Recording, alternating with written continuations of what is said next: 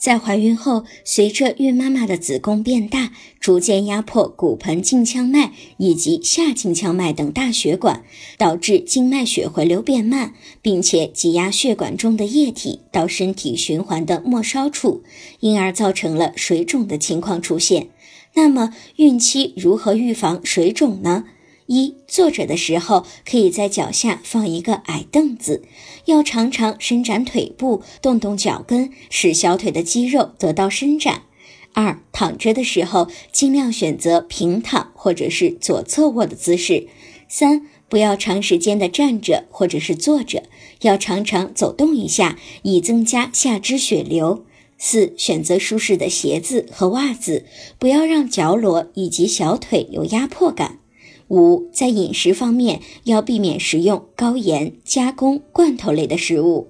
如果您在备孕、怀孕到分娩的过程中遇到任何问题，欢迎通过十月呵护微信公众账号告诉我们，这里会有三甲医院妇产科医生为您解答。